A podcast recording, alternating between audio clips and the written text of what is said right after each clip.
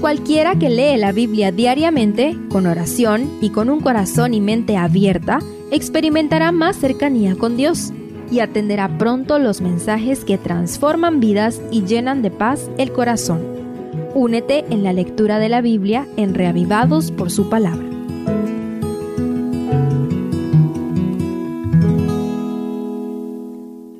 Esdras 7 Habiéndose presentado el contexto histórico, ahora conoceremos al protagonista y autor del libro. Estudiemos el capítulo de hoy en sus tres partes principales. Primero, identidad de Esdras. En primer lugar, los versículos 1 al 5 rastrean el árbol genealógico de Esdras hasta el primer sumo sacerdote Aarón. Eso era demasiado importante para los judíos después del exilio. Luego, el verso 6 describe al sacerdote Esdras como un escriba diligente en la ley de Moisés. Según la traducción de la nueva versión internacional, lo traduce un maestro muy versado en la ley. Además, el mismo verso 6 dice que a Esdras le concedió el rey todo lo que pidió por mano de Jehová, su Dios, que estaba sobre él. Esto significa que además de ser sacerdote, era un hombre culto y conocedor de las escrituras, y seguramente por esas cualidades intelectuales había conseguido una buena posición en el gobierno medo-persa. ¿Cómo alguien que era parte de un pueblo cautivo en tierra extraña había llegado tan lejos? Quizá lo más importante lo arroja el verso 10. Esdras había preparado su corazón para estudiar la ley de Jehová y para cumplirla y para enseñar en Israel sus estatutos y decretos. Esdras quizá nació y creció en tierra extraña, pero nunca perdió su identidad como hijo de Dios.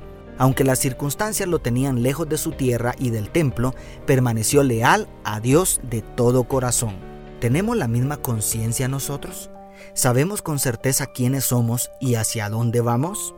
Segundo, el viaje. En medio de la descripción del carácter de Esdras se registra el viaje a Jerusalén en el séptimo año del rey Artajerjes. Haciendo una interpretación sencilla y fidedigna del texto bíblico, el viaje de Esdras sucedió poco más de cinco décadas después del regreso de los primeros repatriados con Zorobabel.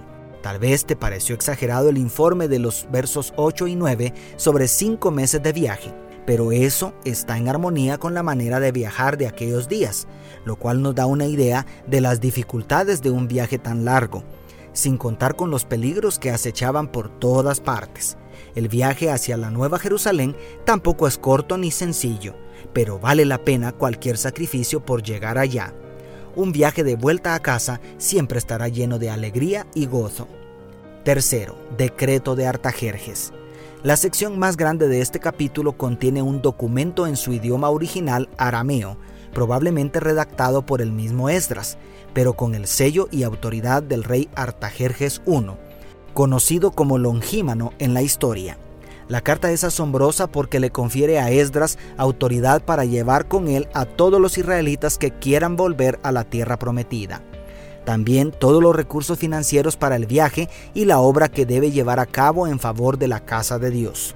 Además, provisión para ofrecer toda clase de sacrificios y ofrendas.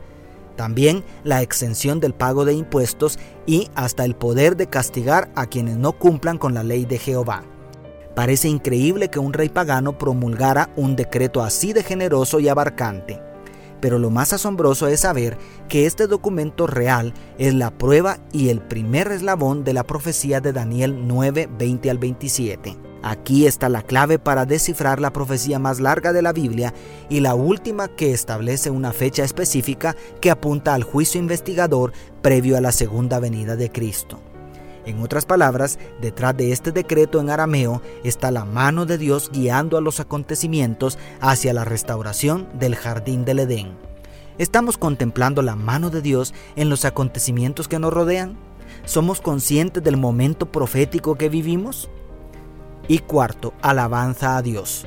Los últimos dos versículos son una alabanza de Esdras hacia Dios, al comprender todo lo que implica este capítulo, no deberíamos unirnos para decir con el escriba, bendito Jehová Dios de nuestros padres. Su misericordia se ha extendido hasta nuestros días. Dios te bendiga, tu pastor y amigo, Selvin Sosa.